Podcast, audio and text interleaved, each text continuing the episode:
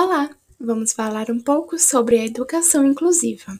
Bem, na educação inclusiva, o professor deve atuar em sala de aula com diversas formas na aprendizagem, dependendo da situação de deficiência do seu aluno, como, por exemplo, escultura com argilas, pinturas e até mesmo tecelagem. Esta questão é abordada pelo diálogo entre uma ou mais disciplinas com o intuito de firmar a aprendizagem através de diferentes maneiras, como, por exemplo, citamos a instituição APAI, que é uma comunidade de profissionais que se unem para prevenir e tratar a deficiência dessas pessoas e promoverem o bem-estar e desenvolvimento delas através dessas linguagens plásticas.